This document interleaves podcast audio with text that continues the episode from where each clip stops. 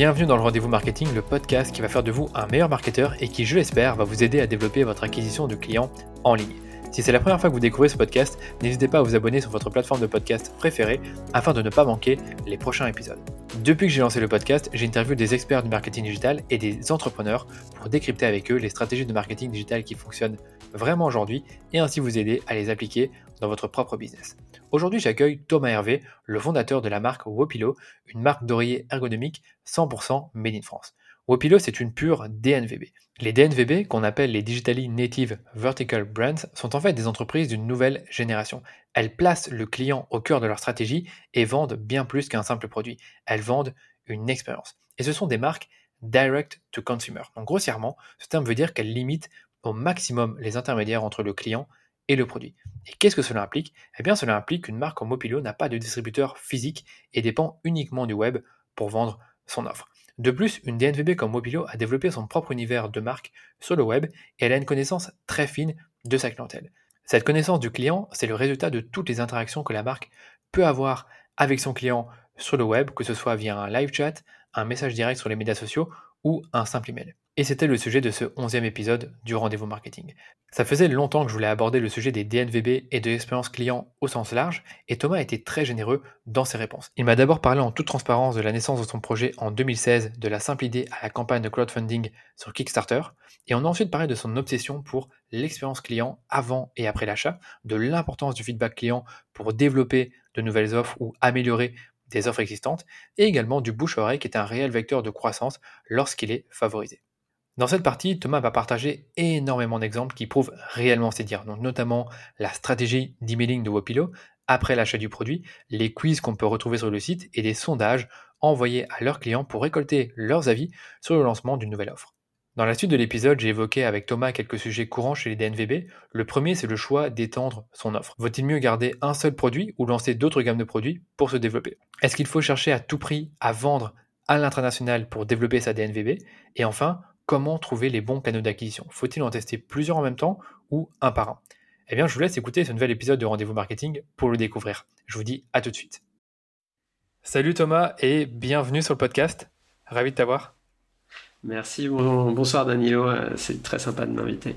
Avec grand plaisir. Alors pour la petite histoire, ça fait 40 euh, minutes qu'on cherche à enregistrer le podcast, qu'on avait des petits problèmes de, de, son. Donc là, on commence euh, sur les chapeaux de roue, un peu fatigué déjà, parce que c'est fatigant de trouver une solution pour enregistrer. En plus, ça, c'est ton premier podcast, donc c'est pas facile pour le premier podcast, mais ça arrive. Ça va aller, pas de problème. Bon, Thomas, est-ce que tu peux peut-être commencer par te présenter pour les auditeurs qui ne te connaissent pas encore? Bien sûr, alors je m'appelle Thomas Hervé, j'ai 35 ans, je suis marié, je suis papa d'un petit garçon qui a 3 ans et euh, ça fait 8 ans que je suis entrepreneur. Euh, Wopilo euh, est ma seconde société et elle a été fondée il y a un peu moins de 4 ans. Ok, d'accord. Et donc, tu as, lancé quelle société avant Wopilo? J'ai lancé une première société de prêt-à-porter masculin, haut de gamme et made in France. D'accord. Et est-ce que cette société-là, tu l'as, elle a bien fonctionné pour toi ou est-ce qu'elle n'a pas bien fonctionné? Non, elle n'a pas bien, elle a pas bien fonctionné euh, du tout. Pour te faire un petit historique de comment j'en suis venu à Wopilo, euh, j'ai fini une école de commerce en 2009. Euh, donc il y a un peu plus de 10 ans. J'ai fait un peu moins de 3 ans en finance de marché, qui était un, un thème qui m'intéressait en sortant d'école, le business des sociétés, comment elles fonctionnaient, pourquoi elles fonctionnaient, mais qui n'était pas hyper épanouissant en tant que métier. Et, et donc j'ai quitté la, la, finance en 2012 et, et c'est à ce moment-là que j'ai lancé ma première société de, de, de vêtements qui a pas fonctionné. J'ai fait ça pendant 4 ans. J'étais seul. C'était sur un marché difficile, le Made in France et les vêtements qualitatifs. Euh, il m'a fallu plus d'une année pour la lancer. À peu près deux ans pour essayer de la faire grossir et euh, une année pour me rendre compte que ça fonctionnerait pas euh, parce que l'offre n'était pas adaptée au marché, les besoins marketing sont hyper importants, les marges sont, très réduites sur ces typologies de produits. Donc, euh, voilà, c'était un petit peu difficile. Et c'est dans cette dernière année que j'ai décidé de lancer Wopilo. Justement, puisqu'on parle de Wopilo, est-ce que tu peux nous expliquer qu'est-ce que Wopilo, que, qu'est-ce que vous faites, qu'est-ce que vous vendez? Oui, bien sûr. Alors, euh, en fait, au début, euh, Wopilo, c'était un concept d'oreiller qui est constitué de deux poches euh, qui sont confortables comme un oreiller traditionnel et dans lesquelles on vient glisser un cœur en mousse à mémoire de forme. Et donc, c'est un oreiller ergonomique confortable. C'est l'équilibre idéal entre confort et euh, soutien cervical. Ça, c'est l'idée de base et c'est l'idée qui a été lancée par une campagne Kickstarter en 2017. D'accord. Donc là, c'est grâce à la campagne Kickstarter que tu as pu vraiment, on va dire, faire tes premières ventes et lancer ton, site e-commerce, que tu l'as pas précisé, mais Wopilo, c'est c'est totalement, euh, tu vends totalement en ligne les oreillers. Exactement, Exactement. c'est 100% de, du, chiffre d'affaires. On ne peut nous trouver uniquement sur wopilo.com. On n'a pas de distributeur web, on est disponible uniquement sur notre site internet. Et, euh, et oui, c'est complètement, complètement ça, une campagne Kickstarter à, à, cette, à ce moment-là, c'était super pour lancer un produit euh, comme, euh, comme Wopilo. Euh, ça nous a permis, si tu veux, de tester l'appétence pour le produit. On sentait qu'il y avait quelque chose. Il a fallu, ça se prépare, une campagne Kickstarter, ça se prépare beaucoup. On a mis huit mois pour, pour la préparer, pour créer tout le marketing autour, la communication. Évidemment, il y avait toute la partie produit, mais ça, c'est quelque chose qui avait été déjà très travaillé en amont.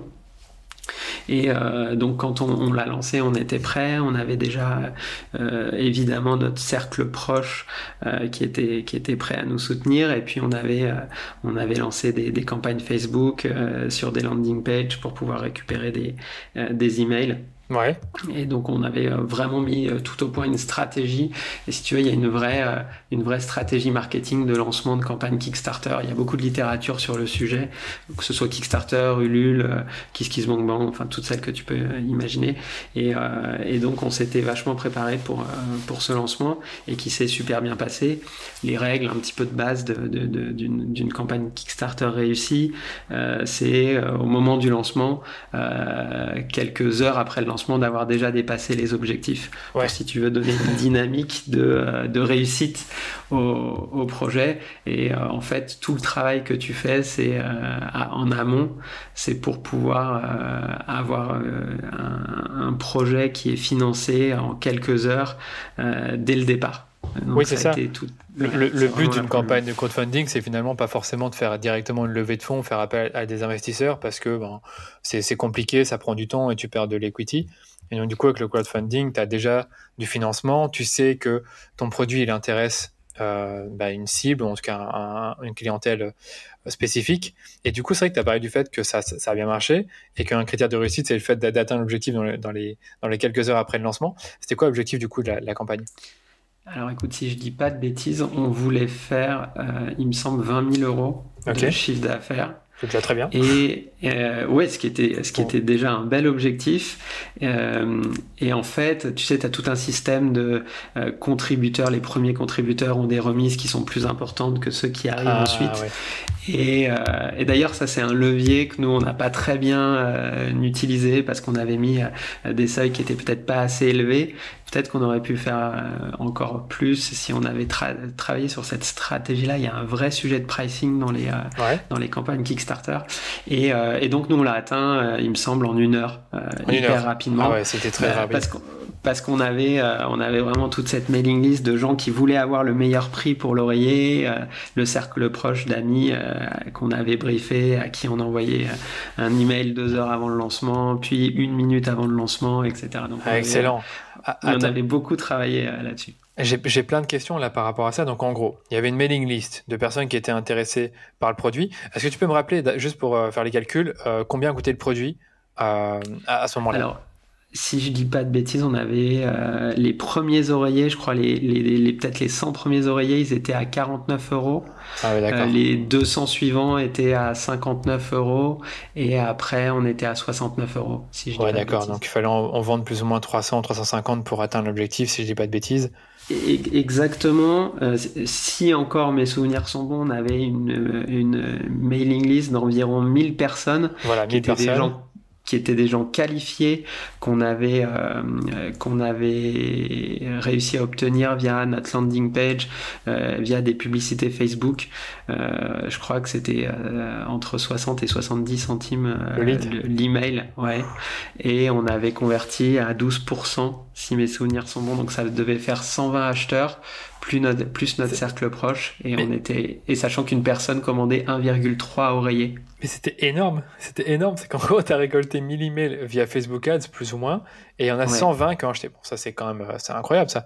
Euh, bah, c'était vraiment cette promesse. Donc, en fait, c'était ultra qualifié, hein, parce que les, les clients qui avaient laissé, les prospects qui avaient laissé leur email, euh, ils avaient toutes les informations sur le produit, sur la landing page, et ils étaient vraiment, on était vraiment en teasing euh, sur le sujet.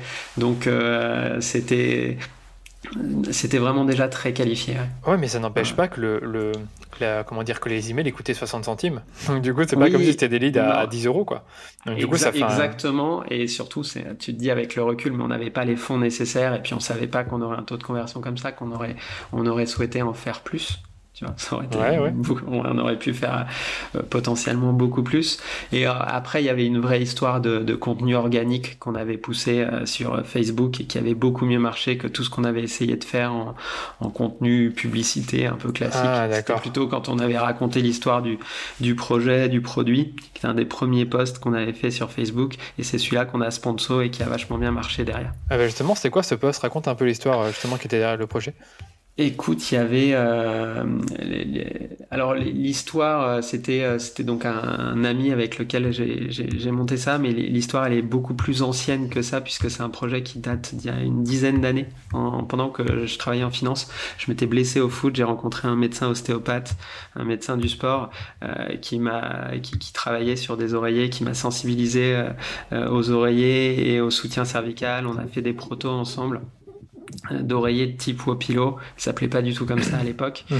Et euh, j'avais monté tout un business plan pendant, euh, pendant mes heures perdues euh, de, de, finance. et en fait, à ce moment-là, tu es en 2010, fin 2010, début 2011, l'e-commerce n'est pas du tout ce qu'il est aujourd'hui. Donc il fallait pour lancer le projet un, euh, un, réseau de distribution. Non, ah c'était vraiment compliqué, tu vois. il fallait. Donc on a travaillé sur les pharmacies, euh, euh, sur les retailers, les hôtels, etc. C'était très très compliqué de mettre ça au point. Et donc j'ai mis un peu le projet dans un coin de ma tête quand je me suis rendu compte de, la difficulté. Et en fait, c'est plutôt, si tu veux, les, canaux euh, de distribution qui ont changé, euh, parce que le produit en lui-même, il a quasiment pas changé. Euh, C'était vraiment les canaux. Et en fait, en 2017, quand on lance Kickstarter en France, c'est déjà bien établi. Il y a beaucoup de super campagnes qui ont été lancées.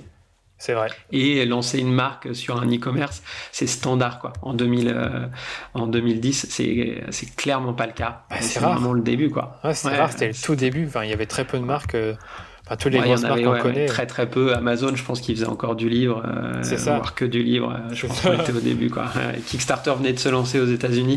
Non non, il n'y avait pas du tout de maturité sur le sujet. C'était le vrai gros problème de la distribution de ce type de produit.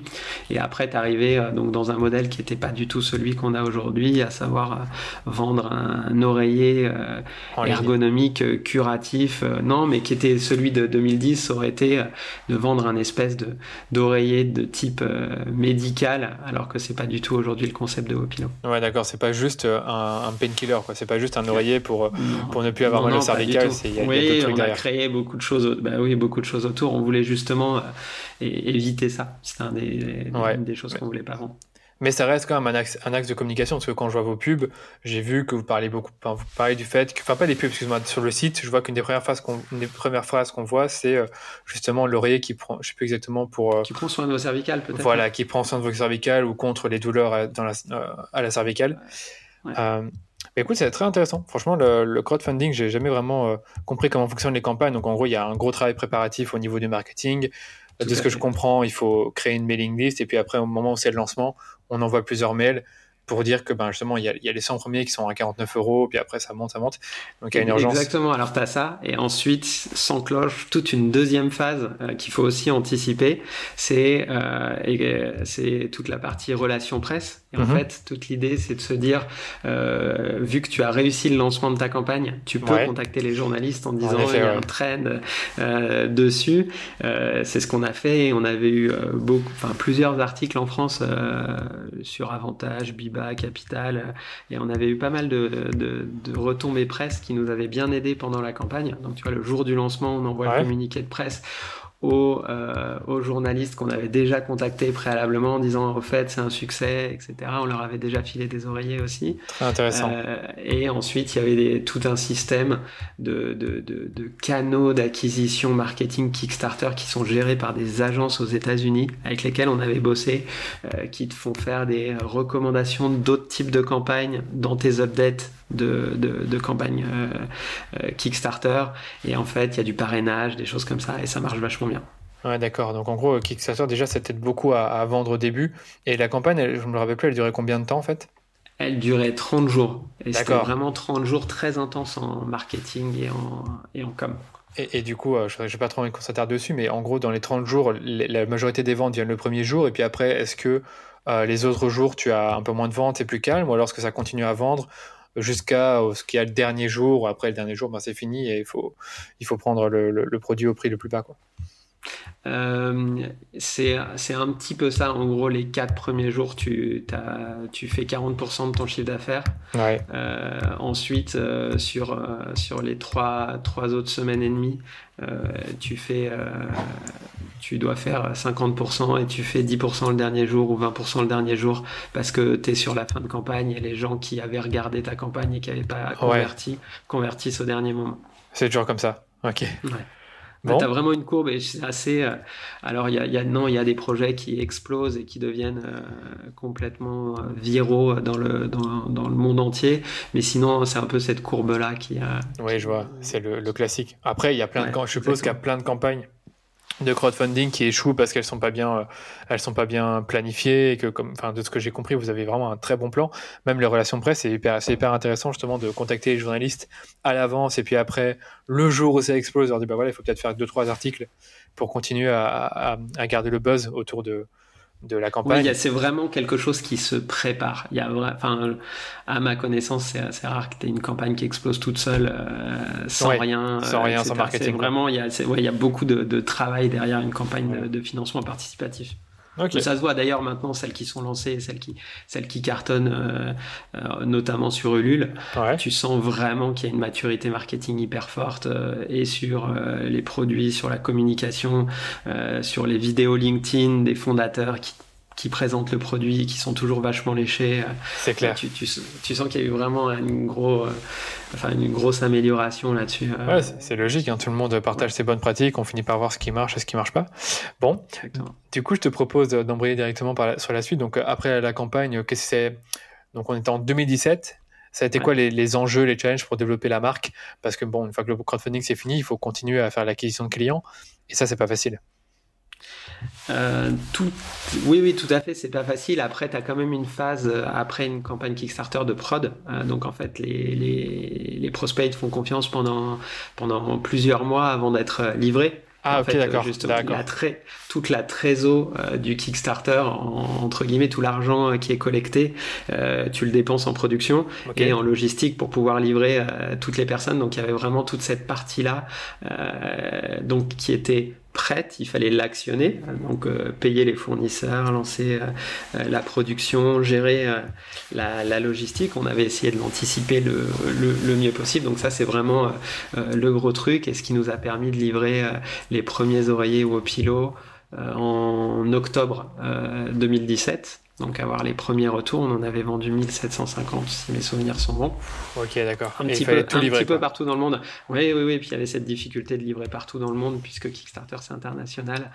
Et, euh, et même si on avait essayé d'anticiper pas mal de choses, bah t'anticipes pas trop les problèmes de livraison euh, euh, en Chine, en Inde, euh, ouais. des pays qui sont pas Très faciles ouais. ou en tout cas t'as pas le même suivi. Enfin bon, ça a été assez ça a été euh, ça a été assez difficile mais on s'en est vraiment bien sorti et euh, tout le monde a reçu l'oreiller quasiment sans retard ou sans trop de retard. Donc non ça, tout ça s'était bien passé et en parallèle il fallait en effet créer bah, la plateforme de vente donc le site e-commerce ouais. et puis commencer à préparer la suite. Donc et pas se dire c'est juste voilà un one shot on, on, vend, on vend ses oreillers et après c'est fini. Et donc voilà toute la difficulté ensuite ça a été de, de lancer un site e-commerce et puis de commencer à à, à, nourrir, à nourrir ce site et à, et à le faire fonctionner. Mais, mais attends, euh, tu avais déjà la communauté sur les réseaux sociaux avant de créer le site? Donc Facebook, Instagram par exemple? Oui, on, a, on, avait, mais donc il y avait un petit peu de une, une petite communauté qui s'est qui s'est étoffée au, fur et à mesure, mais c'était pas c'était pas 10 000 personnes quoi. Donc on avait peut-être 1000 1000 followers sur Instagram au début. Donc ça aide, hein. clairement bah ça aide. Bien sûr. Et, et puis il y avait il y avait quand même une, une incertitude entre guillemets, c'est que tu livres 1700 produits qui restent entre guillemets des protos, tu vois, c'est euh, les premières, la première série. Euh, donc on savait que le produit était bon, mais il fallait quand même qu'on ait les retours et, euh, il y avait quand même pas mal de, de, de, de sujets à ce niveau-là. Ouais. Et, tu, et donc bah, ça c'était hyper bien, ça nous a permis de, commencer dès le début une politique d'avis et de feedback euh, tout de suite. Euh, euh, et, donc ça s'est ça s'est bien passé. On a vu ce qui allait bien dans, dans toute l'expérience, qui allait un petit peu moins bien, et on a pu faire tout de suite des, des ajustements sur les les, les, les, productions suivantes. Quoi. Ah d'accord. Donc, après, en fonction du feedback, vous avez même amélioré votre produit, changé certaines choses. Exactement, et ça, on, on, continue à le faire même aujourd'hui euh, sur le produit. C'est, l'avantage d'une, d'une boîte comme Wopilo, c'est qu'on a on a un produit euh, qui, représente maintenant euh, un, c'est, un peu moins important qu'au tout début où il y avait vraiment que ce produit unique. Mais si tu veux, quand tu ne vends qu'un seul produit, tu es obsédé par sa qualité, tu es obsédé par les retours de tes, euh, de tes clients, par l'expérience autour du, de, de, l'acte d'achat, de réception, d'utilisation. Et ça te permet de l'améliorer et d'en faire vraiment un, produit canon. C'est pas la même chose que si tu, tu vends 500 produits différents et tu peux pas leur accorder la même attention. Donc ça c'est vraiment je pense une des forces du, modèle, c'est que au départ tu pars avec un produit euh, qui au bout de trois ans bah, a quand même un peu changé et qui est bien plus performant, euh, qui correspond encore mieux aux attentes des, euh, clients et puis après, après tu le fais évoluer, tu fais évoluer ta gamme. Ouais, bah écoute, c'est très connu cette approche aujourd'hui. De toute façon, tu l'as, tu l'as pas dit directement, mais c'est quand même une, entreprise style DNVB, donc euh, Digitally Native Vertical Brand, c'est-à-dire que vous avez commencé avec un seul produit ou alors un seul marché, et vous êtes tellement centré sur l'expérience client que vous avez toujours cherché à améliorer le produit, juste, euh, et puis après tout doucement euh, intégrer des nouvelles gammes. Et c'est vrai que ça, c'est quand on avait parlé au téléphone avant le podcast, ça avait retenu mon attention et comme c'est un concept mhm. assez nouveau, donc le, concept de DNVB, et que c'est encore un peu méconnu en France, euh, je trouve que c'est un modèle d'affaires intéressant, parce qu'on le voit, chez vous, ça a bien marché. Euh, le produit s'est vendu euh, très vite via la campagne de crowdfunding, comme tu l'as dit, et puis après, je suppose qu'en fonction des retours clients, la communauté, de la création du site et des canaux d'acquisition, bah, vous allez continuer à le vendre, parce qu'en fait, si tu en vends 1700 via Kickstarter, tu peux toujours en vendre d'autres avec de la publicité. Et, Exactement, tout à fait. C'est ça. C'est exactement ça. Enfin, j'adore ces concepts. Hein. Je trouve que quand j'ai vu Wopilo la première fois, j'ai tout de suite deviné que c'était style DNVB. J'ai vu qu'il y avait peu de produits sur le site, euh, bah, c'était, ça semblait je sais pas, ça serait nouveau, une autre expérience que ce qu'on peut voir sur d'autres sites, plus chaleureux, plus familier, pas, je vais pas dire familier, mais en tout cas plus chaleureux. Parce que tu, tu parlais des enjeux tout à l'heure. Ouais. Euh, et euh, en fait, je pense qu'au tout départ, la, la, la grande difficulté euh, de, d'un projet comme ça, c'est de rendre cette catégorie de produits, un oreiller ergonomique, plus attractif. Euh, un oreiller ergonomique, euh, c'est souvent vendu sur un site blanc avec un fond vert euh, ou, l'inverse. c'est en termes de marketing, c'est toujours un objet qui est un petit peu médical pour des personnes qui souffrent. Et le challenge, c'était vraiment de le rendre sexy. Et, ça. et puis ensuite de l'améliorer. C'est ça, c'est vrai que si vous allez sur le site Wopilo, ben on verrait que c'est justement très bien vendu, ça donne envie. Alors que c'est qu'un simple oreiller et il est vendu, attends, je regarde le prix, mais il est vendu comme un bon 70, 79 euros. Voilà, 79 euros, j'allais dire 80 voilà, c'est pas donné pour un oreiller. Hein. J'ai encore été voir euh, chez Ikea, t'as des oreillers à, bon, je sais bien que c'est pas la même qualité, mais 10-20 euros, donc il faut, faut, réussir à le vendre. Et vous, vous en avez vendu beaucoup, quoi. Euh, oui, on a une vraie différenciation produit qui est très très forte sur le concept, sur l'aspect qualitatif aussi. On est fabriqué en France, on utilise des super matériaux. Euh, c'est un, un, bel oreiller, euh, c'est ça. clairement.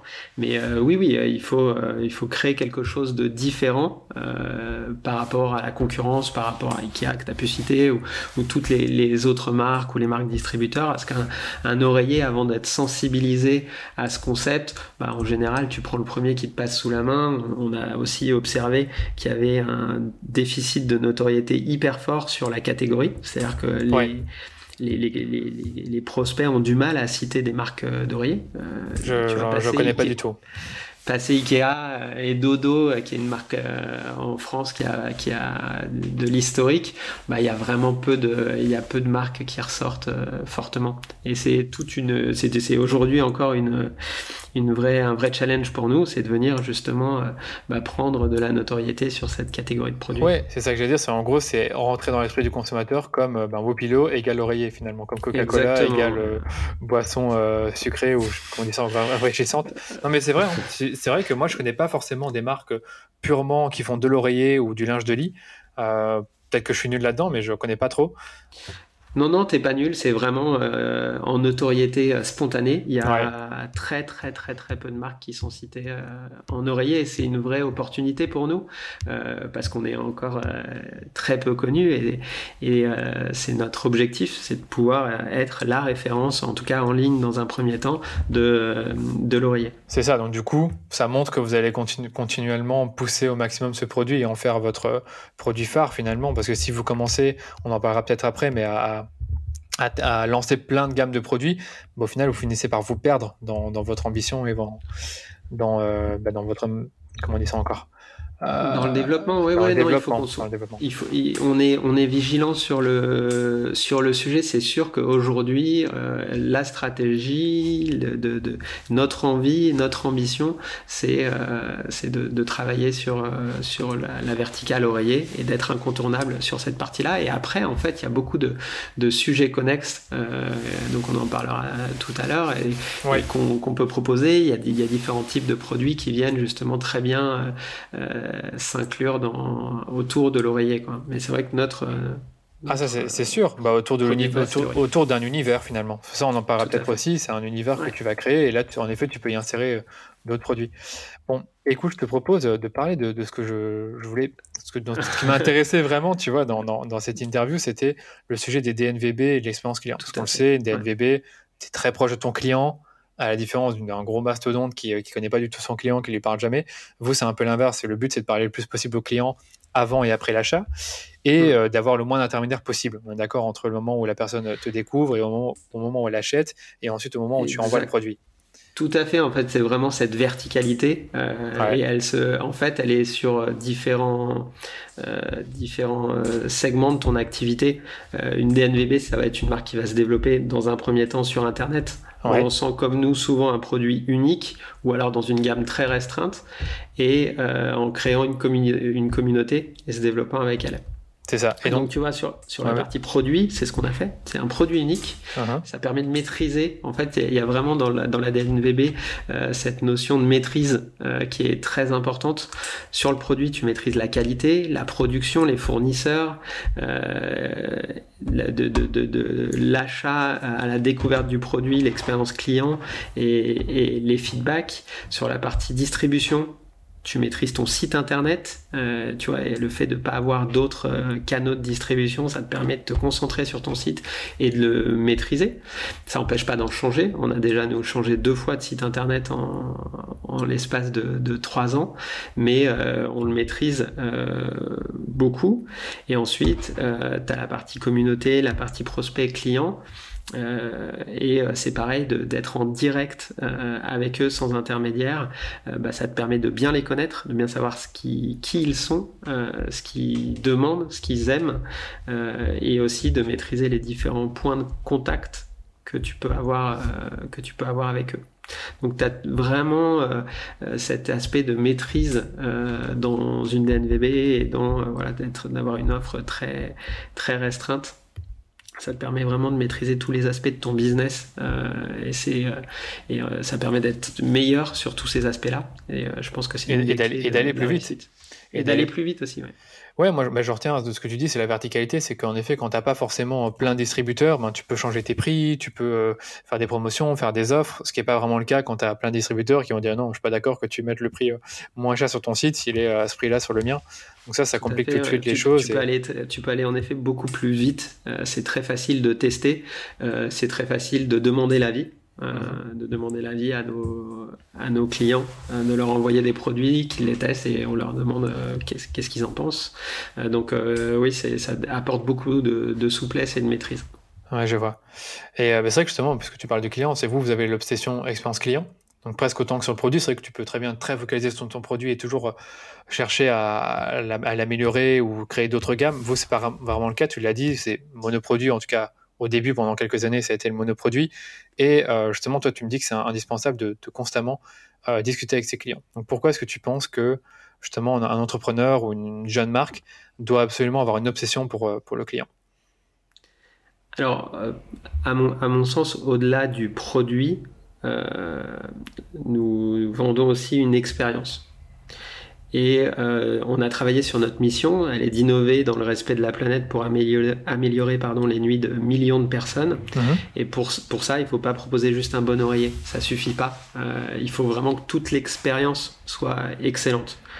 du moment où je vais découvrir la marque, peu, peu importe euh, le, canal euh, par, par, lequel je découvre euh, la marque, au moment où je vais la recommander autour de moi. Et en fait, ce qu'on fait souvent, c'est qu'on se met à la place du client. C'est comment est-ce que je souhaiterais être traité en tant que client. Je pense qu'on a tous eu des expériences difficiles avec certaines marques, certains services, et qui sont extrêmement frustrante, euh, qui le, niveau d'information que je veux recevoir et comment je veux qu'on me qu'on me donne cette information. Est-ce que je veux quelque chose qui soit difficile à lire, à comprendre, euh, qui soit pas euh, qui soit pas très user friendly, ou alors je veux quelque chose de sympathique sur un ton qui me correspond, avec des visuels qui sont agréables. Et euh, c'est cette relation euh, qui est vraiment fondamentale avec la qualité des produits qui sont les, les bases du, du, du de, de, notre métier, quoi, les bases de, de, de Wopilo. Et en fait, euh, je pense qu'à partir du moment où tu arrives à maîtriser cette euh, relation client et euh, qu'elle fonctionne et que les clients te disent non mais c'est super, j'apprécie que vous preniez du temps pour m'expliquer, pour trouver des solutions, j'apprécie la tonalité des messages que vous m'adressez, et ben ensuite derrière ça devient un cercle super vertueux. Parce que quand on est content d'une marque, on va avoir beaucoup plus de facilité euh, à la recommander autour de nous. Euh, et en fait, ça va lui offrir un, capital sympathie. Ça va venir euh, créer quelque chose dans la marque qui sera hyper difficile ensuite de lui enlever. Il faut toujours le préserver, mais c'est un vrai atout dans notre démarche euh, d'avoir euh, cette euh, expérience client et de faire un focus dessus. Et on a toujours mis et on continue à mettre beaucoup d'énergie et beaucoup de ressources et on va continuer à le faire parce qu'on est persuadé que aujourd'hui c'est un des facteurs clés de succès de, de Wopilo et de croissance aussi. D'accord. Donc c'est vraiment avoir des personnes dédiées pour discuter avec les clients quand ils ont des difficultés, pour le support aussi quand quelqu'un a acheté et qu'il n'est pas forcément content ou que son produit n'arrive pas. C'est bien ça, ça dont tu parles. Mais c'est une partie. Alors il y, y, a tout à fait ça, mais il y a aussi toute une partie en, en amont. Euh, c'est euh, bah, qu'est-ce que quel oreiller je dois acheter? Donc on a on a trois types d'oreillers euh, maintenant qui sont disponibles sur le site. Quatre avec celui des enfants qu'on a lancé hier. et donc en fait les personnes disent bah voilà moi j'ai ces habitudes là et en fait bah tu tu, viens conseiller, tu viens dire bah, avec euh, le recul qu'on a, avec les, différentes, euh, les différents cas de figure qu'on a pu observer par le passé, on vous recommande de faire ça, on vous recommande de prendre tel oreiller, on donne même des, conseils sur euh, comment mieux dormir, plein de petits trucs que tu peux faire donc avant l'achat. C'est pendant l'achat aussi, parce que tu as toujours des, choses qui peuvent intervenir pendant l'achat. Euh, et euh, donc les livraisons, les, euh, problèmes de conversion, etc. Et ensuite, post-achat. c'est quand tu. Soit tout va bien et les gens disent ah, mais c'est génial, etc. Et puis l'expérience, quand les gens te disent que ça va bien, elle s'arrête pas là. tu peux évidemment bah, leur répondre, leur proposer d'autres choses, leur proposer du contenu pour encore améliorer leur sommeil ou pour qu'ils parlent de, de Wopilo autour d'eux. Et puis quand ça va pas, évidemment, et quand ça va pas, il faut toujours trouver euh, des solutions et toujours proposer des solutions. Euh, et ça, c'est quelque chose qu'on a mis en place très très tôt euh, et qui fait qu'aujourd'hui, on a un super taux de satisfaction et on a un super taux de recommandation. D'accord. Et justement, comment est-ce que vous mesurez ce, taux de satisfaction et de recommandation? Ça, ça m'intéresse. Bah, on a un indicateur qui est, euh, qui est très factuel, c'est le taux de retour, euh, qui est inférieur à, 5% chez nous, euh, qui est très maîtrisé et, et aussi bah, tu as, tout ce système et c'est vrai que c'est, c'est quelque chose qu'on, auquel on attache beaucoup d'importance, c'est les avis. Et des avis sur notre site, si, si je dis pas de bêtises, on en a plus de 3000 ou 3500. Euh, donc c'est c'est un petit peu moins de 10% des clients qui, qui laissent des avis. Attends, un peu moins de 10%, c'est quand même énorme ça du coup. Tu as 10% des clients qui laissent un avis sur le produit sur le site ou alors ailleurs? Sur le site. Ok, d'accord. C'est vrai que là je vois sur le site qu'on peut, qu'on peut mettre un avis, ouais tu peux laisser les avis. En fait, surtout, c'est euh, on, trois semaines après l'achat, on envoie un email en demandant euh, à notre client de laisser un avis, de lui dire comment ça se passe, est-ce que tout va bien. Et on a surtout toute une suite d'emails d'accompagnement post-achat pour dire est-ce que vos premières nuits euh, se passent comme le, vous le voulez. Changer les habitudes de sommeil, c'est pas si facile que ça. Quand tu changes d'oreiller, il faut faire attention à plusieurs choses. donc, y a, on, on, fait un gros accompagnement par email. Euh, justement pour s'assurer que, tout se passe euh, tout se passe bien et que s'il y a le moindre souci, bah, que nos clients sachent qu'on est à disposition pour euh, pour échanger avec eux, pour trouver des solutions si jamais il y a le, moindre le moindre problème. Ça c'est super intéressant. Et donc du coup, les, les, personnes à qui vous envoyez ces mails-là, est-ce qu'il y en a beaucoup qui vont répondre, qui vont dire écoute ouais ça se passe pas bien, ça se passe mieux oui, Comment ça se passe? euh, Beaucoup. Euh, j'ai pas les, les, les, stats exactes, mais je me demande si ça, ça doit être supérieur à 20% euh, des gens qui nous répondent. Ah, c'est énorme. Ouais, des clients, souvent, ouais. souvent, ouais, des clients, et souvent c'est ça, c'est super, ça a changé mes nuits. Qu'est-ce que je dors mieux avant Et puis, vu qu'on a un ton de communication qui est assez, qui, qui qui instaure une certaine proximité. On a des fois des anecdotes super marrantes, euh, des gens qui disent euh, bah, que ça a changé leur vie ou que leur mari est beaucoup plus sympa depuis qu'il dort sur un haut pilot, etc. ça fait plein de choses qui sont, euh, qui sont amusantes aussi dans le quotidien et qui sont agréables à partager dans l'équipe et qui nous, font, qui nous font toujours sourire et qui nous font toujours super plaisir. Ouais, c'est cool. Bah, de toute façon, je suis sur le site là actuellement et c'est vrai qu'on ressent justement certaines choses sur le site que je sais pas si on pourrait dire la douceur, mais comment dire ça un, le, confort. le confort pardon le, confort et on voit une tonalité un peu différente. Enfin je, je, le ressens quand je suis sur le site. Tu vois on voit que ça a été vraiment travaillé. Je suppose qu'il y a eu un travail de branding qui a été fait de dire voilà voilà notre tonalité voilà nos valeurs et ça se reflète euh, beaucoup dans le visuel alors complètement sur, sur, ce travail de, de branding, c'est un travail qu'on a fait assez tôt dans l'histoire de dans l'histoire de, de, Wopilo.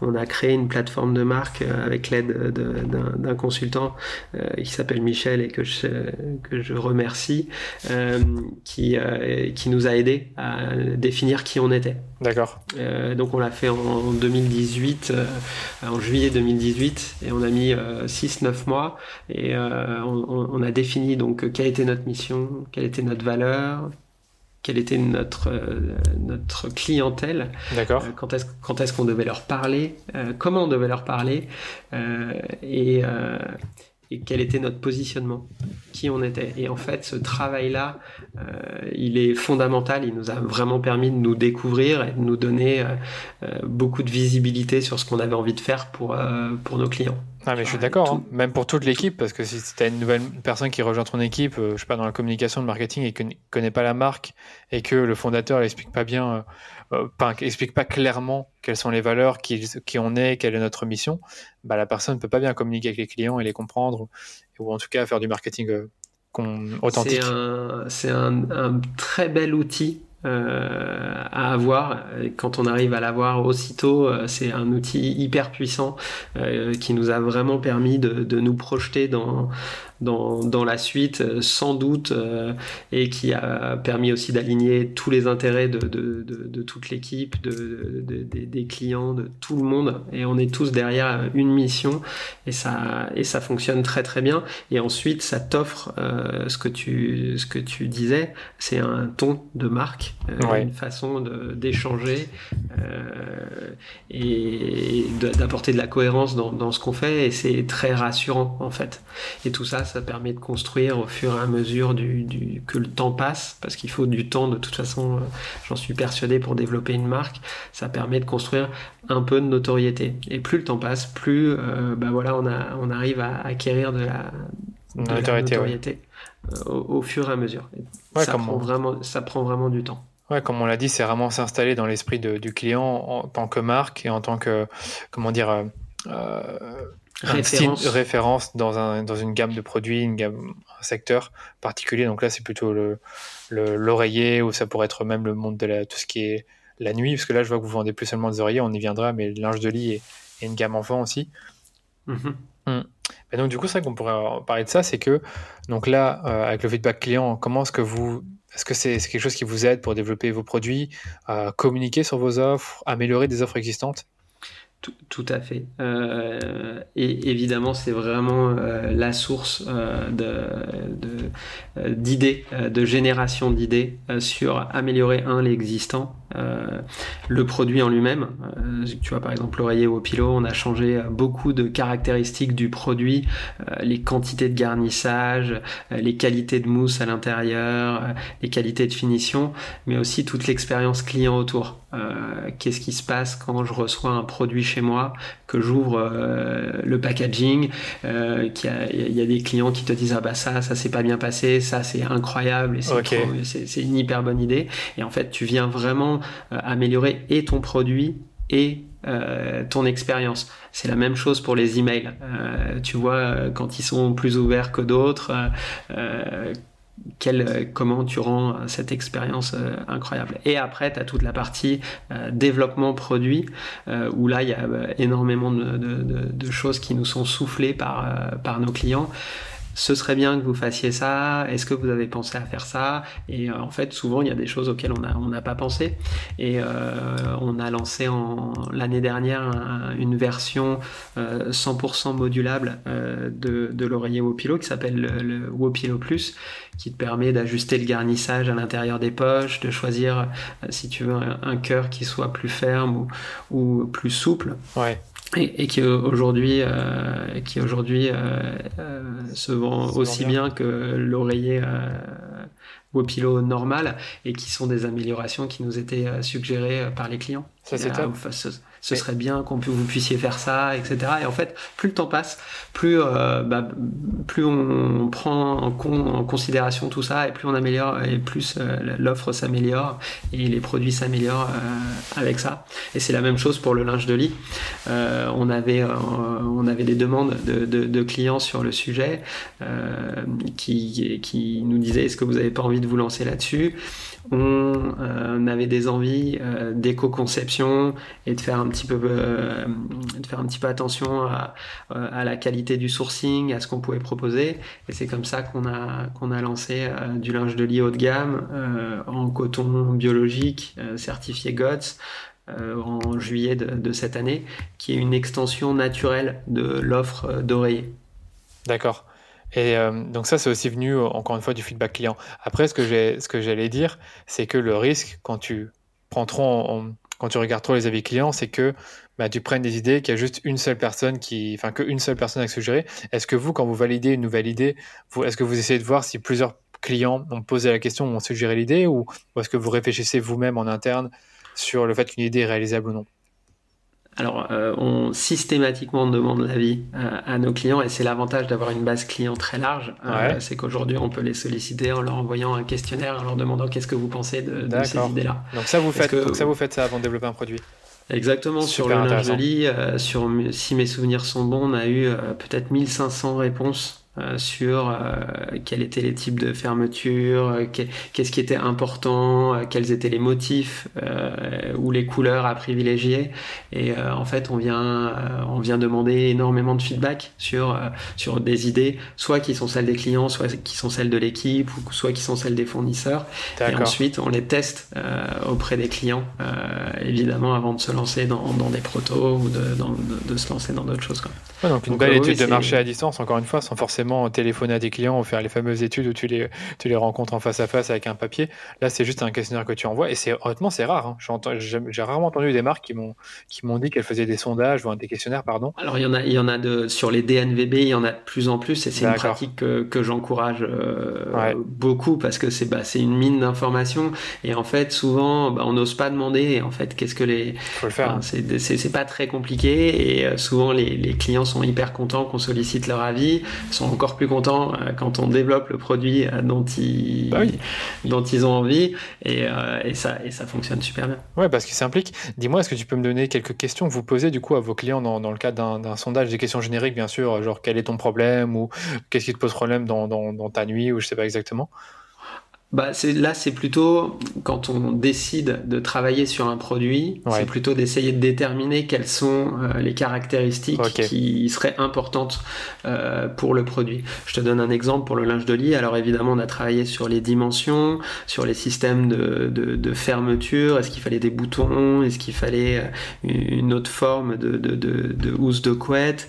Euh, Sur sur les préférences, alors il y a des, il y a des sujets euh, au niveau du prix, c'est quel est le prix euh, maximum ou quel est le, ah ouais, euh, les fourchettes de prix euh, avec lesquelles vous êtes à l'aise, le lieu de confection, la qualité du produit. Et en fait, tu viens essayer de, de, de, de créer des, des, des, pondérations et de dire, bah, en fait, c'est sur ce point-là sur lequel on doit s'attarder.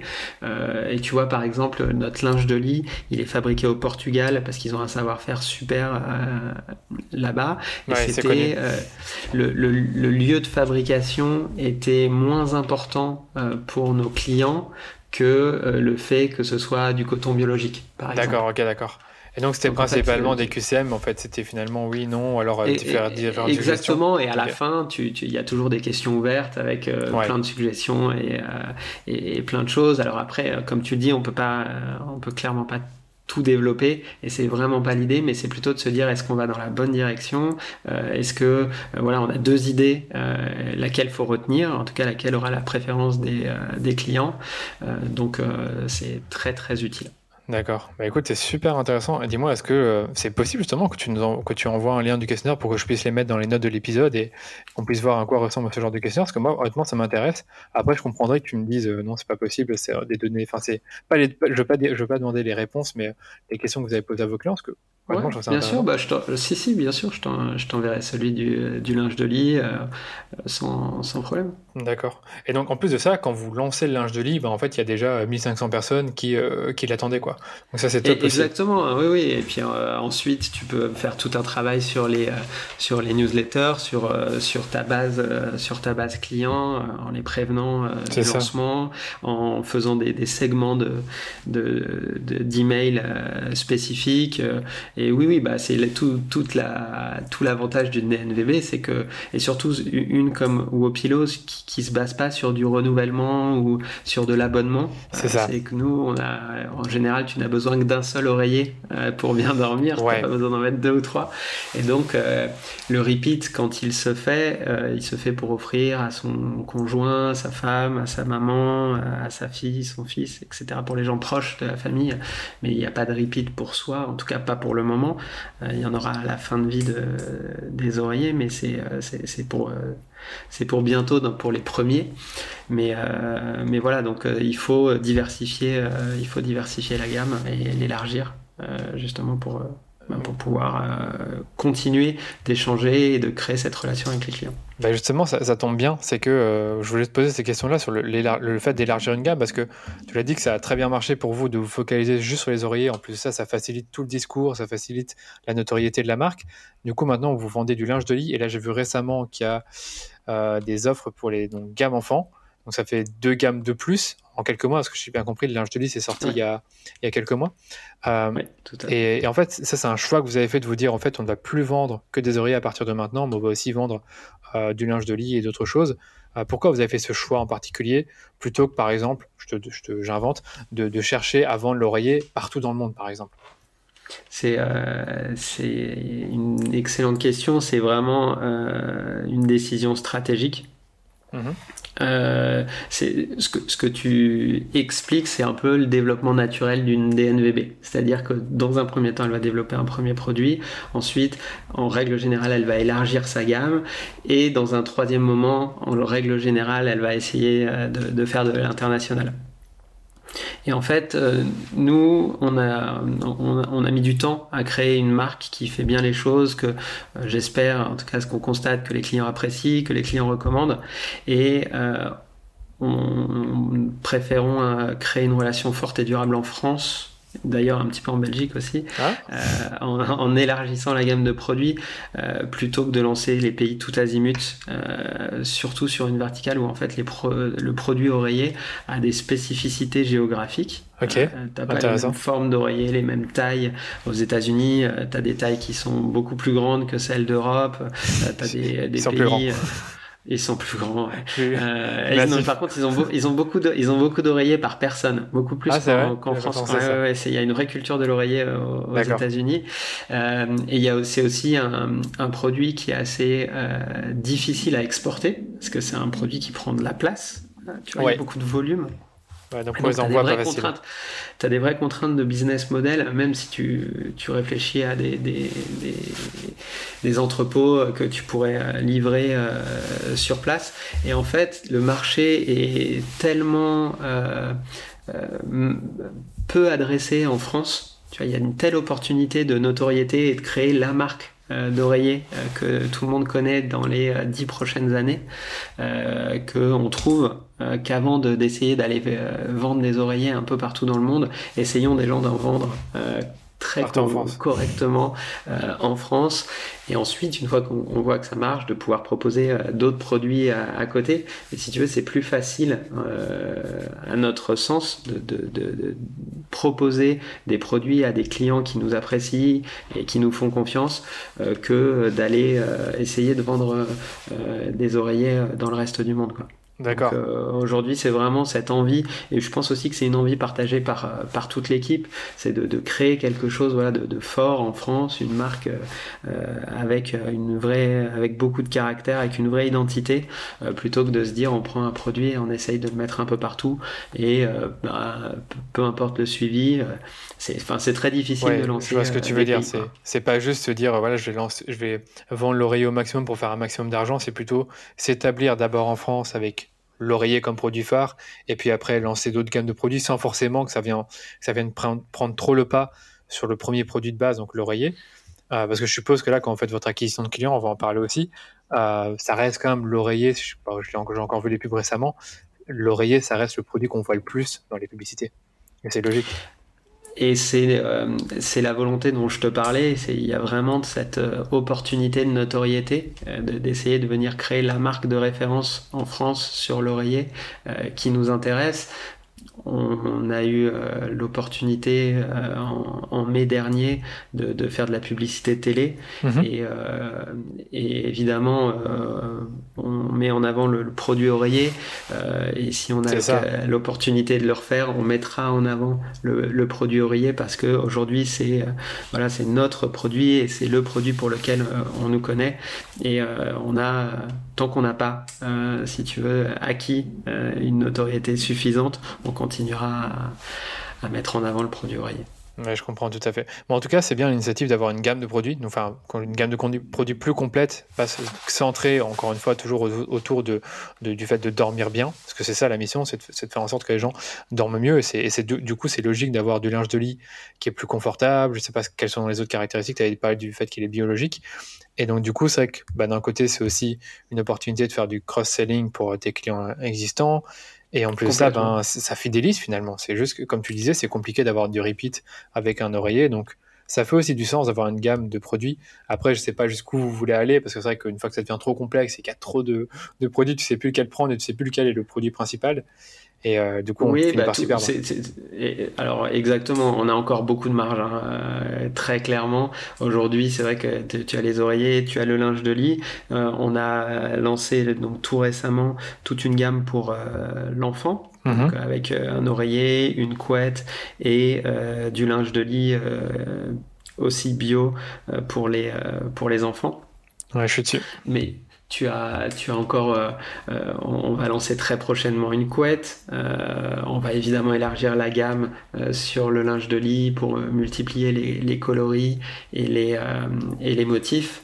Et il y a encore quelques innovations parce qu'on on, cherche toujours à avoir euh, avoir un côté innovant dans ce qu'on propose, en tout cas pas faire des choses euh, qui se retrouvent facilement, euh, que tu peux aller voir chez les, concurrents. On essaye toujours de mettre notre patte sur, les produits qu'on propose. Et donc on, va, on travaille sur des innovations pour 2021. Euh, justement bah, pour euh, améliorer les nuits de, nos clients. D'accord. Et c'est vrai que ça, tu viens de parler de concurrents, mais c'est vrai que c'est, j'ai l'impression que vous vous concentrez pas du tout sur ce que font les concurrents, mais vous êtes uniquement focalisé sur votre marque et, euh, le, feedback de vos clients. Parce que c'est vrai qu'il y a beaucoup de, on connaît tous l'histoire de, l'entrepreneur qui ne fait que regarder ce que fait le voisin et au final en recopiant ce que fait le voisin ou en essayant de, faire des choses différemment, bah, en fait il se perd parce qu'il sait pas trop où il va. Là j'ai l'impression que vous les concurrents vous vous les regardez pas trop bah, Sur, sur l'oreiller, si tu veux, il y, en a, pas tant. pas tellement, bah, alors, en fait, il y en a pas tant et il y en a des, des, des milliers. C'est-à-dire, si tu vas sur Amazon et que tu tapes oreiller, tu as des milliers de références, des milliers de fournisseurs différents, euh, mais tu n'as pas euh, une marque de confiance à laquelle tu peux t'adresser. C'est ça. Ou, ou, très peu. Et, euh, et non, on, on, regarde très très peu ce que font les concurrents. On, on regarde plutôt quels sont les euh, ce qui est fait en, termes de, marketing sur les, sur les startups qui, qui fonctionnent un peu de la même façon que nous. peu, importe le, peu importe le produit, donc ça va être plutôt dans la communication, dans l'acquisition, dans, euh, dans le marketing. Mais, euh, mais sinon, non, sur les, les, les, les concurrents oreillers, on, regarde, on, regarde très peu, on regarde très peu ce qui se passe parce que ce qu'on, ça nous intéresse pas trop. On veut vraiment essayer de, de faire comme on fait et, et de continuer à être à être de mieux en mieux et à proposer les meilleurs produits, la meilleure expérience. Vous avez, vous avez raison. Après, il faut, quand il y a des concurrents, il faut voir un peu ce qu'ils font. C'est logique. Là, dans ce cas-là, il n'y en a pas tellement. Et comme tu dis, tu as 150 000 fournisseurs qui proposent des oreillers. Mais en réalité, ce que certaines personnes veulent, c'est une marque euh, à laquelle ils croient, en tout cas, qui, qui partagent leurs leur valeurs et euh, une marque qu'ils aiment bien, qu'ils apprécient. Donc du coup, c'est ce que vous êtes en train de faire et moi je trouve ça super intéressant. Encore une fois, on est dans un produit finalement de nécessité. Est-ce que tu en as besoin d'avoir un oreiller? Mais tu penses pas que tu pourras avoir un oreiller qui est meilleur parce que là, on n'a pas trop parlé non plus, mais c'est aussi un, un, oreiller qui, euh, qui, qui, qui vient limiter une douleur, comme tu l'avais dit, c'est le fait d'avoir des douleurs dans les cervicales. Il y en a plein qui ont ce problème-là quand, bah, quand ils sont plus âgés ou qu'ils ont eu des problèmes de santé. Donc ça, déjà, c'est intéressant. C'est un vrai sujet et je pense que c'est aussi une des, euh, une, un des, des, facteurs clés de succès au, au, début en tout cas euh, quand les gens venaient euh, chez, chez, sur le site de Wopilo pour acheter un oreiller c'était en premier lieu pour venir. Pour la douleur. Euh, exactement, j'ai mal et euh, Wopilo est une solution euh, crédible qui fonctionne à mes douleurs cervicales. Et plus le temps passe et plus la notoriété s'installe et plus, si tu veux, on vient pour la qualité. Il y a la qualité, on vient toucher une, un plus large spectre de, de, de clients et qui sont là maintenant pour le confort, pour la qualité du produit, pour la notoriété en fait qui se rendent compte que un oreiller ergonomique c'est pas euh, uniquement quand j'ai mal, mais euh, ça peut être préventif, euh, ça peut être juste parce qu'il est plus confortable que mon oreiller traditionnel qui me soutient pas les cervicales ou mon oreiller ergonomique qui me soutient les cervicales mais qui est pas très agréable. Et en fait tu viens dépasser le je viens chercher quelque chose contre la douleur mais plus maintenant quelque chose pour le confort parce que j'ai confiance, parce qu'on en a parlé, parce que c'est c'est agréable, c'est sympa, euh, et euh, que le produit, euh, le produit me plaît. Mais on, a, on est en train d'essayer de, de, dépasser. juste, on est, on est une solution au dollar. Ouais, je valide, je valide. Bah écoute, justement, on peut maintenant parler de, de la dernière question que je m'étais posée et que je voulais te poser, c'était les canaux d'acquisition. Tu as parlé du fait qu'il y a des gens qui entendent parler de vous, donc c'est de la recommandation, mais c'est quoi justement aujourd'hui les canaux d'acquisition? Qui ont été les plus intéressants pour développer ta marque ces dernières années euh, au-delà de Kickstarter Ça, on a déjà parlé au début. Bien sûr, ouais, euh, On a, si tu veux, je vais, je vais mettre de côté les traditionnels mais hyper importants, euh, Google Search, Facebook, le SEO, etc., qui sont des, des leviers quand tu es un e-commerçant qui sont obligatoires. donc ceux-là, on les utilise et, et, on en a besoin. Mais ceux qui nous ont beaucoup apporté et qui sont peut-être un petit peu un petit, un petit peu différent ou qu'on a traité différemment, c'est l'influence. D'accord. l'influence sur Instagram ou YouTube qui, qui, est gérée en interne et qui fonctionne très bien parce que quand tu es une marque euh, qui n'a pas de notoriété, tu as besoin de réassurance. Et la réassurance d'un tiers qui apprécie le produit, tout comme les avis, euh, euh, c'est très fort et c'est très puissant. Donc ça, ça nous a vraiment aidé et ça continue à être un canal d'acquisition important. Et c'est aussi l'influence à travers un réseau de professionnels de, santé. Donc euh, on travaille avec plus de 500 professionnels de santé qui sont des ostéopathes, des chiropracteurs ou des kinésithérapeutes qui ont reçu des oreillers et qui les recommandent à leurs patients quand ils ont des douleurs cervicales. Donc ça, c'est vraiment euh, les meilleurs, euh, la, meilleure recommandation possible. Ouais, voilà, finalement, on reste dans la, on reste dans la recommandation. Euh, ouais, c'est quand tu n'es pas connu, c'est très important d'être recommandé. Et ça, c'est depuis le début que vous faites ça, les influenceurs, ou c'est venu avec le, avec le temps? Euh, c'est quasiment depuis le début. C'est vraiment au tout début 2018, on a lancé cette, euh, cette stratégie d'influence. C'est quand même un canal aussi qui est assez connu pour les, euh, pour les DNVB. Et c'est après le, la, première personne qui, qui m'a rejoint, qui était le directeur marketing de, de Wopilo, qui s'appelle Florian. c'est le, le, le, deuxième recrutement qui a été fait pour la boîte. C'est une personne en charge des, des relations avec les influenceurs. D'accord. Et donc, du coup, comment ça, se passe? vous envoyez, vous envoyez le produit ou alors vous leur proposez l'idée et puis après vous oui, on propose, on propose l'idée. Euh, c'est Louise qui s'en occupe euh, chez nous, qui propose, euh, qui propose aux, différents influenceurs qu'elle trie et qu'elle choisit soigneusement en disant bah, qu'il y a un fit avec notre avec notre notre clientèle cible et, elle leur propose des oreillers et ils les testent et ensuite ils, disent ce s'ils l'apprécient, soit par des posts, soit par des stories, etc. On a aussi fait beaucoup d'ASMR. Je sais pas si tu connais l'ASMR sur YouTube. Ce sont des vidéos relaxantes où des personnes murmurent dans des, euh, dans des micros euh, qui permettent de faciliter euh, l'endormissement. Et on a travaillé avec plusieurs influenceurs ASMR sur YouTube. Je connais pas du tout. Là, je veux bien aussi avoir un petit, un petit lien. Je vais y ah, penser à, pour te le demander, pour que les, les personnes voient. Et d'ailleurs, n'hésite pas à nous envoyer quelques, quelques posts que les influenceurs ont pu faire sur votre produit. Mais, mais je comprends un peu l'idée. C'est que fondamentalement, vous leur proposez l'idée, vous leur, vous leur donnez ou vendez le produit. Et puis après, eux font la recommandation, généralement en vidéo, stories. Ils en parlent. Et enfin, je vois totalement le type de post qu'ils font. Donc ça, c'est top. Euh, qu'est-ce que je peux Ensuite, euh, on a eu, euh, pour aller un petit peu plus loin, on a eu le bouche à oreille, évidemment. C'est plus dur de le mesurer, mais en fait, tu l'as en retour très qualitatif dans les emails que tu as avec les clients qui disent bah, c'est ma maman qui m'a conseillé d'acheter votre oreiller ou, ou, ce genre de choses. Et après, tu as une stratégie qui a finalement mis du temps à se mettre en place chez nous. C'est toute la partie email et, et CRM.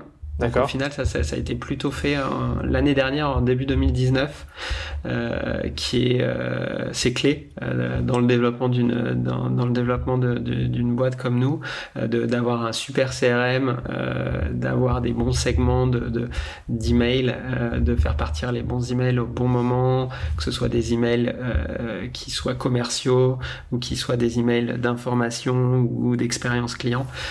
et ça, on l'a mis un petit peu tard en place et euh, aujourd'hui c'est vraiment un super euh, canal d'acquisition et de communication. D'accord, donc du coup vous avez beaucoup de personnes qui sont dans votre newsletter, qui n'ont pas forcément acheté le produit avant et qui vont finir par l'acheter euh, grâce à un email qui est bien, enfin qui est bien, comment on dit ça encore, qui est bien ciblé. Parce que c'est vrai que j'ai vu sur votre site que vous avez aussi un quiz et donc je suppose que le quiz permet de récolter tes adresses email, mais que toutes les personnes qui vont vous donner votre adresse vont pas forcément commander tout de suite un, un un, un, oreiller ou autre chose, et du coup le fait d'avoir leur adresse email et de pouvoir les segmenter dans votre base email grâce bah, aux, réponses aux questions que vous avez posées, ça vous permet justement de faire des emails qui sont hyper personnalisés. Exactement. Alors, ce quiz en particulier, c'est justement, c'est très, c'est assez puissant comme, comme outil marketing. Après, tu n'as pas l'obligation de laisser ton email pour avoir la recommandation. Euh, donc, euh, pour être, il faut euh, faire, on fait vraiment attention à la façon dont on collecte les données. mais en effet, ça permet ensuite de proposer soit des solutions, pas nécessairement de, de, pousser un produit en disant il faut l'acheter, mais de dire bah, si vous avez ce problème-là, on peut vous proposer tel type de solution ou aller voir tel article de blog parce qu'il correspond à ce problème. et en fait, tu peux vraiment pousser beaucoup d'informations puisqu'on en a, on, commence à avoir une littérature assez dense sur le sujet, que ce soit les oreillers, le sommeil, les différents blogs, guides qu'on a, qu'on a sur le site. Ah, j'ai pas fait attention. Donc vous, êtes vous, avez aussi, vous avez aussi toute la partie contenu. Et donc du coup, je suppose que ce contenu, bah, vous le vous relayez par email ou sur les médias sociaux. Et exactement. Et puis euh, et puis aussi on en fait des landing pages. Euh, on en fait. Euh, je suis dessus. et donc on, on, récolte aussi des emails de personnes qui sur le SEO vont tomber sur nos articles de blog et vont ensuite se renseigner ah. sur Wopilo. Bah, écoute, je suis dessus. Il y a toute une logique euh, euh, et d'acquisition, mais aussi de, d'information et de contenu qualitatif à proposer euh, qui est hyper pertinente. Et quand tu as le bon outil CRM, et email, bah, ça fonctionne vraiment bien. D'accord, donc du coup là c'est super intéressant, je suis dessus. Alors pour ceux qui nous écoutent concrètement, il y a, il y a vous allez sur le, site de Wopilo, vous allez tout en bas, vous tapez, vous allez, vous allez voir une section le sommeil, vous allez ensuite par exemple dans le guide de l'oreiller, et là en fait à euh, il y a plusieurs propositions. Là, je vois le meilleur oreiller. Et là, tu as un article qui parle du meilleur oreiller, si j'ai bien compris. Et après, tu as un pop-up qui te demande ton email. Donc là, c'est super intéressant parce que d'abord, il y a, comme tu dis, de l'informatif. Encore une fois, tu penses à ton client et tu, tu l'aides à résoudre ses problèmes. Tu captures l'email et là, à partir de là, la personne dans, dans, ta newsletter et tu peux proposer du contenu. Et des Il y a des séquences email, exactement. Des séquences, email. qui peuvent être différentes euh, pas pensé. En, fonction, en fonction des, des, euh, des, endroits où tu as laissé ton email. Euh, donc, euh, si, si, on est sur un problème de cervical, euh, tu vas recevoir une suite d'emails particulière. si tu es sur d'autres problématiques, ce sera pas nécessairement sur les cervicales, mais plus sur le sommeil. donc voilà, il y a eu des contenus, des espèces de livres blanc, un guide pour les cervicales euh, ou un guide pour mieux dormir. Et donc euh, voilà, il y a plusieurs types de contenus différents en fonction des sections. mais c'est super intéressant. Et donc du coup, ces articles-là, vous faites des optimisations SEO Est-ce que vous les poussez également sur les oui, avec la publicité oui, Il, y a un vrai, euh, il y a une vraie stratégie SEO, donc c'est un, un canal un petit peu plus classique, mais qui est extrêmement pertinent et c'est super important de bien le maîtriser. Euh, on, dit souvent dans l'équipe qu'on est des bons élèves. Donc, euh, si tu veux, on a pris, euh, on a pris un consultant sur le SEO qui nous a fait toute la stratégie et, et qui, qui suit totalement, voire dépasse la croissance de, de, de, Wopilo en termes organiques. Quoi. Et c'est hyper important. Et même si c'est pas quelque chose de héroïste immédiatement, on a depuis le début investi dans les contenus, dans la rédaction, dans, euh, euh, une logique de SEO. Mais je suis bien placé pour le dire. Hein. Je sais que tu n'as pas directement le ROI, mais après, c'est vrai que tu as du trafic, tu as des emails, et après, sur le long terme, ça paye bien parce que voilà, il y a des personnes qui ont besoin de plusieurs mois qui ont besoin vraiment d'être convaincus avant d'acheter. Et là, c'est vrai qu'encore une fois, on est dans un produit qui, répond à une certaine pénibilité, peut-être pas pour tout le monde, mais en tout cas les, douleurs ou le, le, confort. Bah, c'est normal en fait d'écrire des articles qui t'expliquent justement comment choisir ta couette ou comment choisir ton oreiller, etc. Et donc ça, c'est pour moi, c'est tout à fait logique d'avoir une stratégie de contenu. Dans votre cas, c'est pas pas comme quand tu vends des vêtements, c'est un peu différent, c'est plus compliqué d'écrire des articles là-dessus. en tout cas, c'est moins fréquent. Mais là, vraiment intéressant. J'ai pas pensé à, à la stratégie de contenu. Donc, si je dois résumer, tu as le marketing d'influence comme canal qui, marche bien, tu as la recommandation bouche-oreille et finalement aussi, on va dire de manière générale, le contenu et l'emailing. Exactement, tout à fait. Et, à, ça, tu as parlé des canaux traditionnels type Google Ads, Facebook Ads. Exactement, mais tu vois, euh, le Google Ads fonctionne très bien sur toute la, la verticale oreiller euh, cervicale. Parce que justement, euh, les, les, les, les, personnes recherchent une solution à un problème euh, mais par contre, sur toute la partie couette ou sur toute la partie linge de lit, bah, l'ADS est beaucoup moins pertinent, euh, pas l'ADS, pardon, le search est beaucoup moins pertinent que, que la partie euh, Facebook, ads, display, etc., où là tu viens mettre en avant tes, tes produits différemment. Quoi. Ouais, d'une manière visuelle, on va dire. Exactement. Et l'ADS, le, le search, pardon, marchera peut-être bien mieux quand on aura une certaine notoriété euh, sur, sur, sur, la marque Wopilo. Quoi. Mais pour le moment, tu vois, sur, euh, sur, sur le Google Search, c'est vraiment la partie oreiller euh, qui fonctionne. Ok, d'accord, intéressant. Écoute, dernière question encore sur les canaux d'acquisition. C'est en fait les pour, euh, pour ceux qui nous écoutent, bah, ils vont sûrement se dire ok c'est super intéressant tout ça, mais euh, est-ce que vous avez testé tous ces canaux en même temps ou alors est-ce que vous avez développé un au fur et à mesure? C'est-à-dire vous dire voilà on commence par l'influence, on teste, ça marche bien, bah, on, continue l'influence et on en teste un autre, ou est-ce que vous avez tous testé, tout testé d'un coup et voir un peu lesquels fonctionnent le mieux et développer euh, là où ça fonctionne bien? Euh, non, on n'a pas pu. Euh, on n'a pas pu. Les ressources restent limitées hein, quand tu te développes. Donc, euh, on, a, on, a, construit vraiment au fur et à mesure et on a testé au fur et à mesure. On a testé vraiment beaucoup de choses. Il y a des choses qu'on a qu'on a testé des fois un petit peu rapidement et sur lesquelles on est revenu un petit peu après. Mais non, non, on a testé vraiment au fur et à mesure. À chaque fois, on essaye d'identifier quel est le meilleur canal et lesquels fonctionnent et on ne conserve que ce qui fonctionne. Récemment, on a, on a testé euh, de l'acquisition sur Snapchat. Euh, ça a pas. un peu chaud. les, résultats, les, les, les, résultats étaient, euh, étaient pas bons, donc on, a coupé. On verra, peut-être qu'on y reviendra un petit peu plus tard, mais non, non, c'est impossible de tout tester en même temps. Et en fait, quand on voit qu'il peut y avoir un peu d'appétence, c'est là où on va bah, mettre un petit peu plus de, de, temps, un petit peu plus de stratégie, un peu plus de ressources. Et tout ce dont on a parlé, notamment l'influence, ça a mis euh, des années euh, pour que tout se mette en place et, que tout euh, fonctionne comme ça. Et, c'est pareil, la, stratégie de contenu et de, CRM et d'email, elle continue tous les jours à se construire. on rajoute oui. Des, des, des, strates dans, dans, dans, dans, le CRM. Donc euh, voilà, ça se, clairement, ça ne s'est pas construit en un jour et il faut, euh, il faut vraiment du temps. Euh, il n'y a pas de recette magique en fait, c'est vraiment au fur et à mesure du temps. On peut pas tout activer en même temps, on peut pas appuyer sur un bouton, tu vois, sinon on scalerait sans arrêt et c'est juste pas possible. C'est ça. Oui, non, je suis d'accord avec toi. Ce serait bien, mais d'avoir un canal d'acquisition qui fonctionne dès le premier jour. Mais c'est vrai que ce que tu dis après, pour, pour bien que les auditeurs comprennent, l'influence, ça, ça, ça, a montré des signes de, comment dire que ça marchait bien dès le début, et donc vous l'avez amélioré au fur et à mesure. Après, c'est vrai que si ça marche pas bien les premiers mois, ça sert peut-être à rien de, continuer un canal. Euh, par exemple, on prend l'exemple de Snapchat. Ben, si tu fais, euh, tu mets 3000 euros de pub dans Snapchat et que tu récoltes pas une vente, peut-être pas une bonne idée de continuer. Alors que Exactement voilà, on a un peu compris l'idée. Et puis, ben, pour ceux qui nous écoutent aussi, tu m'avais déjà dit en off que vous avez quand même plusieurs, prestataires qui vous aident sur les, parties Facebook, Google, SEO, euh, l'influence. J'ai compris que c'était en interne. Donc, il y a quand même des ressources qui sont allouées en interne, mais aussi via des prestataires. Parce que, Exactement. Bah, si tu parles de, Facebook ou de Google, euh, aujourd'hui, c'est un euh, vrai métier de technicien. Euh, je pense que tu es bien placé pour, pour le savoir.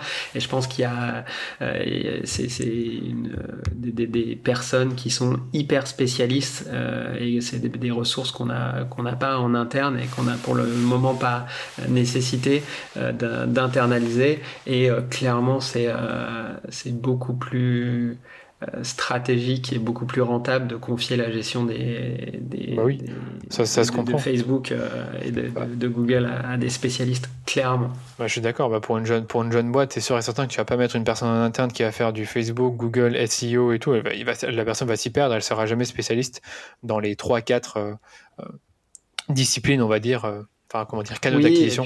Et puis, même de la maturité sur, le, sur, euh, sur, euh, sur ces canaux d'acquisition. Quand tu as plusieurs clients, euh, quand tu travailles depuis longtemps, bah, c'est beaucoup plus facile pour toi d'avoir du recul sur ce, qui est, sur ce qui est fait en termes de, de stratégie, en termes de tests, en termes de plein de choses. Donc, ouais, nous, on a dès le départ, euh, vraiment dès le tout début, euh, décidé de, confier ces missions à, des spécialistes et, euh, et, grand bien nous en a pris. Bah, je pense que, si on avait géré nous-mêmes, ça, ça, ça, serait pas bien passé. Non, c'est ça. Je pense que vous avez raison. Vraiment, en tout cas, j'ai beaucoup de PME qui me contactent. Généralement, ils sont généralement profil, le profil type, c'est moins de 10 employés entre allez, on va dire entre 3 et 10 employés. Souvent, c'est le fondateur qui fait la pub ou c'est une personne dans la com ou le marketing ou ou un freelance et ça se, ça se passe moyennement bien, donc ils veulent déléguer pour, pour scaler ou alors pour améliorer leurs résultats. Donc euh, déjà, vous avez fait le bon choix de, dès le début de déléguer ça parce que c'est ça devient vite un sujet pour les PME qui se disent ok, on fait de la pub, mais on comprend pas trop euh, comment ça marche, on a l'impression de, on a des résultats, mais on le fait pas assez bien. Et hmm. voilà. Écoute, euh, je te propose de terminer cette super interview parce qu'on a beaucoup parlé. Je vois qu'on a, attends, Je vois que dans l'enregistrement, on a quoi 1h10, un truc comme ça 1h11. Donc c'est plutôt pas mal. On a bien discuté et je voulais terminer par les, questions de fin euh, que je réserve toujours. Hein. La, première, c'est euh, est-ce que toi, tu fais la pub Facebook pour développer ton activité? Donc là, tu m'as déjà répondu plus ou moins. Mais euh, peut-être que pour nos éditeurs, c'est peut-être intéressant de nous, nous dire si jamais tu as eu des, insights de ton agence, de ce qui a bien fonctionné pour vous en termes peut-être d'audience, de, de, de créa. Est-ce que tu as peut-être deux, trois petits exemples à partager? Oui, oui, bien sûr. Bah, alors on travaille sur tout le funnel maintenant, euh, du début. On a des campagnes de notoriété, en, vraiment en, awareness, quoi, de, découverte de la marque, jusqu'au euh, retargeting. Alors un, une des choses euh, qui est ultra importante pour moi, qui suis un tout petit peu sur, sur la technique sur ces sujets-là, c'est d'avoir un super pixel Facebook qui remonte bien toutes les informations, qui est hyper bien installé. Ah, d'accord. sur Shopify, il y a une app qui permet d'hyper bien installer le le, pixel Facebook et de vraiment avoir toutes les datas qui remontent nickel, etc. D'avoir des bons catalogues. Et en fait, vraiment, ça, enfin, avant d'essayer de mettre de l'argent, etc., il faut vraiment que ça, ça fonctionne euh, super bien. Euh, et après, euh, bah, en fait, on a, on a développé pas mal de stratégies. Donc, on a beaucoup de stratégies de retargeting, d'acquisition qui sont basées donc sur le pixel, sur les comportements. donc, est-ce que c'est des personnes qui ont vu des contenus, quel type de, de, de, de catégorie de produits ils ont vu, ou ils ont ajouté au panier, ou, euh, euh, etc. Donc on, travaille beaucoup sur le, sur le retargeting. D'accord. Et, euh, et, ensuite, il y a des petites stratégies de contenu qui marchent plutôt bien. C'est quand on, on, met en avant les, les contenus des influenceurs. Euh, qui nous ont autorisé à poster, ça, ça fonctionne plutôt pas mal. Le quiz aussi, envoyer du trafic vers le quiz, euh, fonctionne très très bien euh, également. Ou alors vers des articles de, de, comparateurs d'oreillers qui ont, qui ont apprécié Wopilo. Ça, ça, fonctionne toujours de la même façon, c'est cette notion de réassurance et qui est un tiers qui vient de dire que le produit a été testé par quelqu'un qui n'est pas la marque et qui trouve que le produit est cool. Et, et derrière, bah, les taux de conversion sont vraiment bien meilleures dès qu'on passe par un filtre de réassurance tiers. C'est très intéressant. Donc du coup, en fait, tu fais un enfin, ce que tu fais en retargeting, tu renvoies les, personnes vers euh, le quiz ou alors des articles, et ça, ça te permet de convertir, c'est bien ça? Oui, alors c'est une des stratégies, mais oui, oui, clairement. c'est vraiment top. Donc c'est finalement pas la vente directe. Et, ce que tu sais, c'est l'agence utilise un objectif de conversion ou de trafic pour amener ces personnes vers, vers le quiz ou les articles? Conversion. D'accord. Conversion. Ouais, très intéressant. Écoute, ouais, c'était intéressant ce que tu as parlé là. Cool Pixel, je suis d'accord avec toi. Et clairement, si vous avez, j'en parlais justement euh, hier, je pense, quand je parlais de marketing d'influence, c'est qu'en gros, quand tu as un contenu qui a été créé par l'influenceur et que l'influenceur finalement bah, t'autorise à le réutiliser parce que tu as négocié euh, correctement euh, le partenariat, bah, c'est vrai que le mettre en avant via la, via la publicité, c'est excellent parce que c'est un contenu généré par un, un, utilisateur comme un autre, sauf que c'est un influenceur et c'est de la recommandation, c'est authentique. Et c'est vrai que j'invite toutes les marques euh, euh, qui, qui, aiment bien mettre en avant leurs clients bah, à le faire, à le mettre en publicité, parce que c'est des publicités qui fonctionnent toujours très bien. Euh, c'est celles qui proviennent, enfin, c'est des contenus qui proviennent des utilisateurs, que ce soit des simples avis ou alors des photos, des, vidéos. Voilà. Et souvent, les contenus d'influenceurs sont hyper beaux, correspondent hyper bien à la cible. donc, tu tapes souvent juste en fait en utilisant ces contenus-là. D'accord. Bah écoute, c'est parfait. Euh, dernière petite question que je vais te poser, c'est euh, toi qui fais beaucoup de, qui a quand même fait du marketing online pour développer ta boîte, est-ce que tu as quelques outils marketing, je dirais deux ou trois outils marketing à recommander pour les e-commerçants ou les marketeurs qui font du digital? Alors écoute, pour avoir lancé mon premier, ma première boîte sur PrestaShop, bah, je recommanderais plutôt Shopify bah, maintenant, euh, qui, euh, qui franchement fonctionne hyper bien avec beaucoup euh, d'applications tierces qui sont super pertinentes en fonction des besoins de chacun, mais c'est vraiment, c'est vraiment top. sur la partie CRM, on utilise Clavio, qui, est, qui est un CRM dédié à à Shopify euh, et euh, qui se plug super bien et avec Shopify et avec Facebook euh, et qui permet vraiment de faire beaucoup beaucoup de choses. Donc sur toute la partie CRM email, on utilise Clavio et on en est très content. Et après, alors c'est pas nécessairement pour les e-commerçants, mais on a mis en place suite au premier confinement le SaaS Monday pour gérer. ah oui, je connais tous les, projets pour gérer tous les projets. Et ça permet vraiment de gérer l'ensemble des projets de, de, de, Wopilo. Et ça nous a donné beaucoup de flexibilité, beaucoup de vision sur tout ce qui est en cours, euh, là où on a des problèmes, là où ça avance bien. Euh, et ça donne beaucoup de, visibilité d'organisation à, à, une start-up comme nous d'une petite dizaine de personnes. Donc euh, c'est un, un très bon SaaS, en tout cas on en est, on en est vraiment hyper content. D'accord. Bah écoute, moi je suis, euh, je suis sur, je suis la team ClickUp, donc c'est un peu, c'est quasiment, c'est similaire à, Monday, mais je vois totalement le truc. C'est hyper important quand on est une petite équipe ou même quand on est seul et qu'on travaille des freelances, d'avoir un outil de gestion de projet comme euh, tu as, cité Monday, mais tu as ClickUp et également Asana qui sont très connus. Trello, ouais, Trello aussi.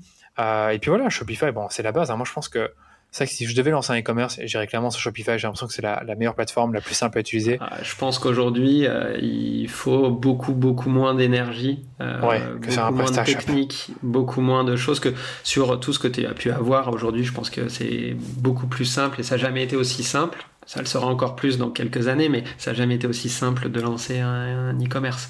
J'allais dire. Ça reste, ça reste très difficile, mais, euh, mais tu as beaucoup d'outils qui te permettent de faciliter ta vie. Mais je suis d'accord, et même Clévio, celui dont tu as parlé, j'en ai aussi beaucoup entendu parler et ça a l'air top aussi. Hmm. Écoute, euh, merci encore pour, pour, tous les conseils que tu as donnés, pour euh, toute ta générosité. Et je, je, veux aussi remercier aussi Louise qui nous a mis en relation. Donc merci à toi, Louise, pour la mise en relation, euh, si elle écoute le podcast. Et, voilà, Thomas, donc où est-ce qu'on est qu'on peut te retrouver pour les auditeurs qui voudraient en savoir plus sur toi? Alors moi je suis très peu sur les réseaux sociaux, tu vois, j'ai même pas de compte Instagram, euh, ça m'empêche pas de suivre celui de Wopilo, mais par contre je suis euh, régulièrement sur LinkedIn. D'accord, sur LinkedIn. sur LinkedIn. Ok, d'accord. Et puis bien sûr, bah, il y a toujours la marque que vous pouvez trouver sur Instagram et sur, euh, sur Facebook, je suppose aussi, et, et sur Twitter, je vois. Ouais, tout à fait. Eh merci beaucoup Danilo. Avec grand plaisir, merci Thomas, et à bientôt. J'espère que l'épisode vous a plu et vous a permis de mieux comprendre ce qu'est une DNVB et quels sont les challenges liés au développement d'une marque née du digital. D'ici quelques semaines, j'aurai normalement l'opportunité de développer le sujet de l'internationalisation et du développement d'une gamme de produits complète dans un secteur concurrentiel avec le fondateur d'une marque qui l'a brillamment accompli. Et d'ici là, je vous invite à vous abonner au podcast pour ne pas manquer les prochains épisodes et surtout, n'hésitez pas à me donner une note 5 étoiles sur Apple Podcast si cet épisode vous a plu. C'est tout pour aujourd'hui, je vous dis à très vite pour un nouvel épisode du Rendez-vous Marketing.